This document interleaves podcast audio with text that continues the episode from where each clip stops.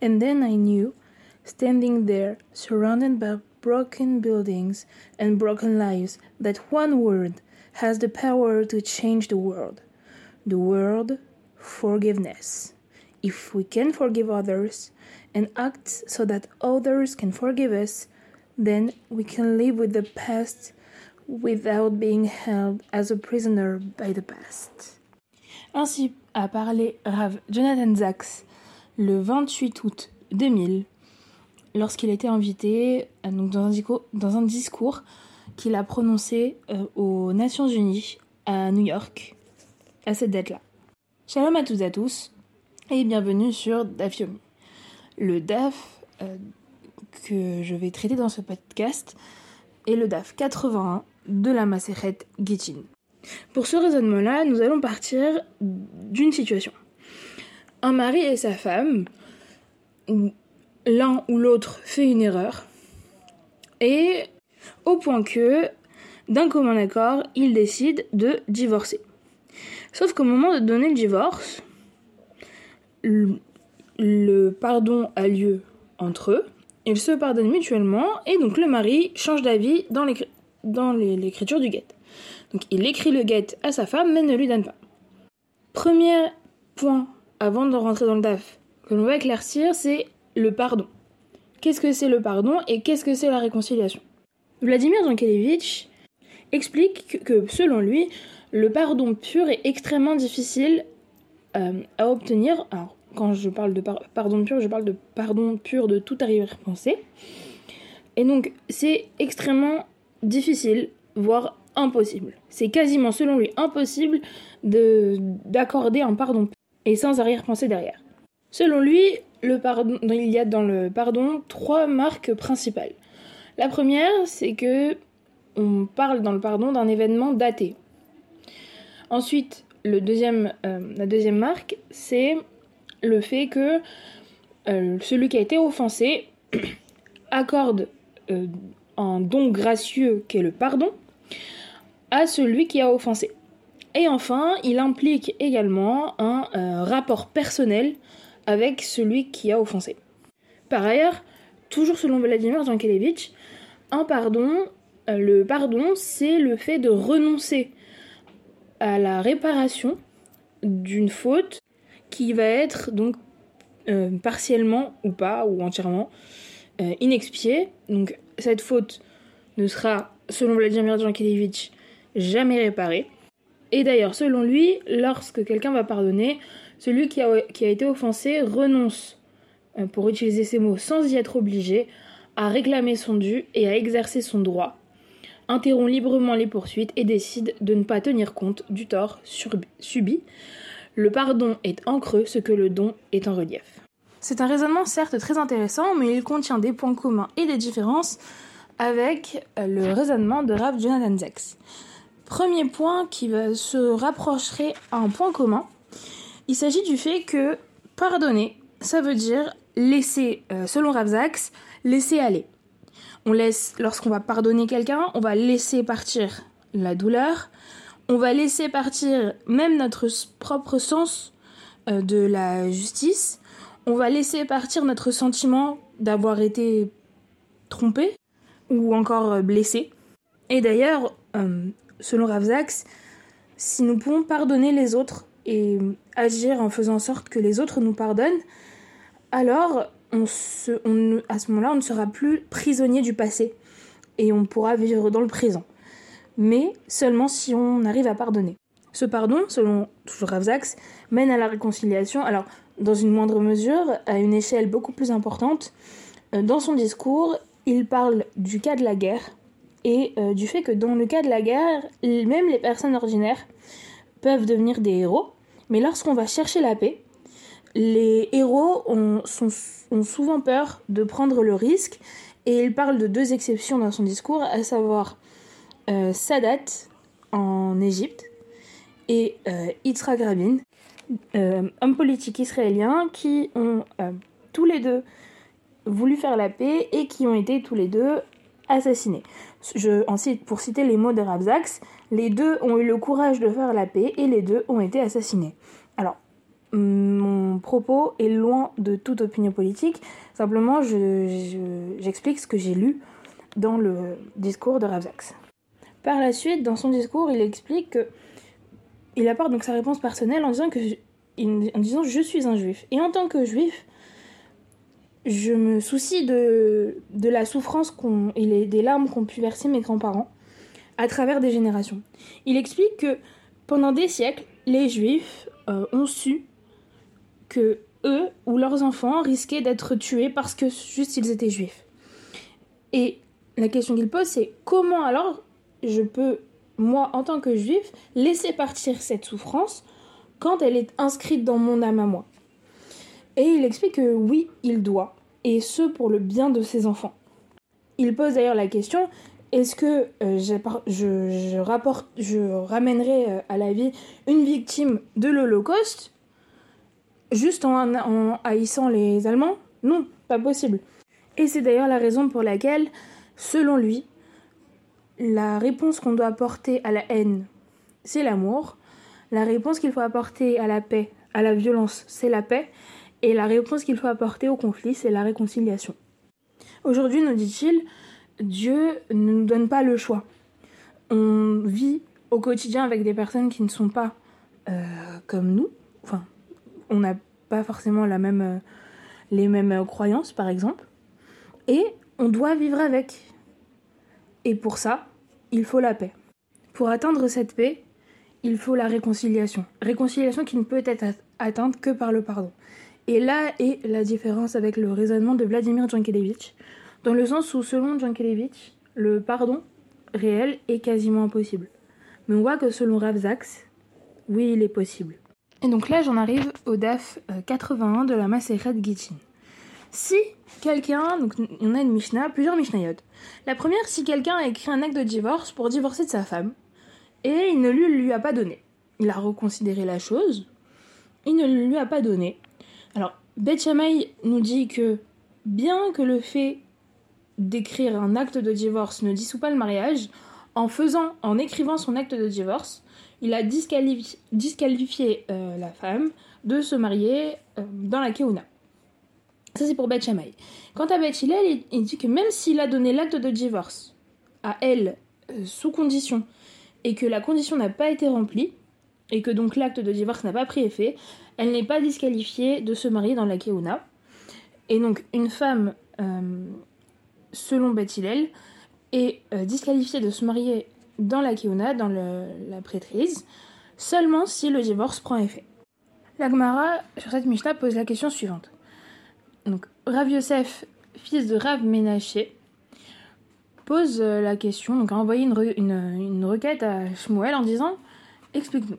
Dans le cas d'un prêtre sur lequel la rumeur suivante circule, donc euh, telle personne, donc le, Cohen, a écrit un acte de divorce à sa femme, mais elle, est, elle vit toujours sous son toit et euh, elle le fréquente toujours. Quelle est la halakha? Est-ce qu'il faut prêter euh, foi à cette rumeur? Est-ce qu'il faut y croire? Réponse euh, de Shmuel, elle doit partir de chez son mari et c'est une affaire qui on a besoin d'une enquête avant qu'il ne soit obligé de divorcer. Et la question de l'agma, c'est quelle est l'enquête à ce moment-là qui est requise? Pourquoi on a, De quelle enquête on a besoin? Si on dit que l'enquête est de voir si on peut mettre fin à la rumeur qui a circulé ou si on ne peut, euh, on ne peut pas y mettre fin, mais nous dit l'Agmara, cette possibilité n'est pas vraiment possible, euh, puisque Nehardea, qui est le lieu, et c'est le lieu où euh, Shmuel est l'autorité à la RIC et où les décisions sont conformes à son opinion. Et euh, dans cette ville-là, à Nehardea, on ne peut pas abolir des rumeurs. Donc l'enquête qui est demandée par Shmuel, c'est que c'est si les gens de ce lieu évoquent le fait que euh, ce Cohen a donné à sa femme un acte de divorce, donc sous forme écrite, enfin en tant que quelque chose, un document écrit quoi. Et donc la rumeur serait qu'il lui a donné un acte de divorce. Quelques lignes plus loin, toujours au sujet euh, du divorce, puisque nous sommes dans Gittin, on a une autre Mishnah qui, nous dit que celui qui va divorcer, qui divorce de sa femme et qui par la suite à passer la nuit avec elle dans une auberge. à ce sujet, Beth Shammai dit qu'elle n'a pas besoin d'un deuxième acte de divorce de sa part. Quant à Beth Hillel, oui, elle a besoin d'un deuxième acte de divorce de sa part, puisqu'ils peuvent, il y a la possibilité qu'ils aient eu des, rapports à l'auberge, et donc euh, il est possible que cet homme ait fiancé euh, de nouveau sa femme.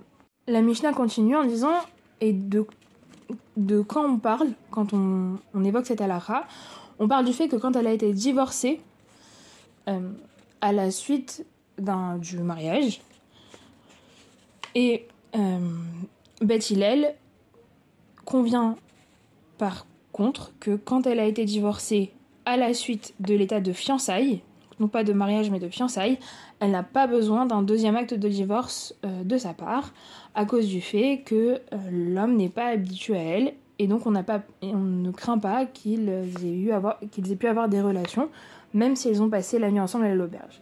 Je rappelle qu'il y, euh, y avait les fiançailles, Kidushin, donc Areat Mekou Châtelet, et un an après avait lieu les, la deuxième partie du mariage avec les Sheva Brachot.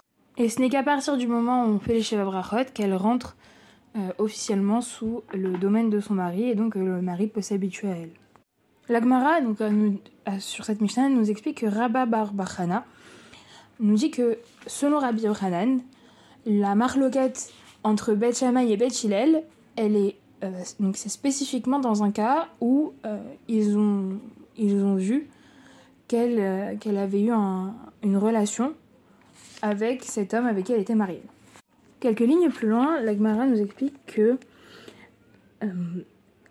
il est été enseigné dans une braïta que Beth Hillel et Beth Shammai ne sont pas en désaccord dans cette Mishnah dans le cas où on a on ne sait pas s'ils ont eu des relations ou pas. Tout le monde est d'accord que si on n'a pas vu qu'ils avaient eu des relations, alors il a pas, elle n'a pas besoin d'un deuxième acte de divorce de sa part. Par contre, là où ils sont en désaccord, c'est dans le cas où il a été vu qu'ils ont eu des relations.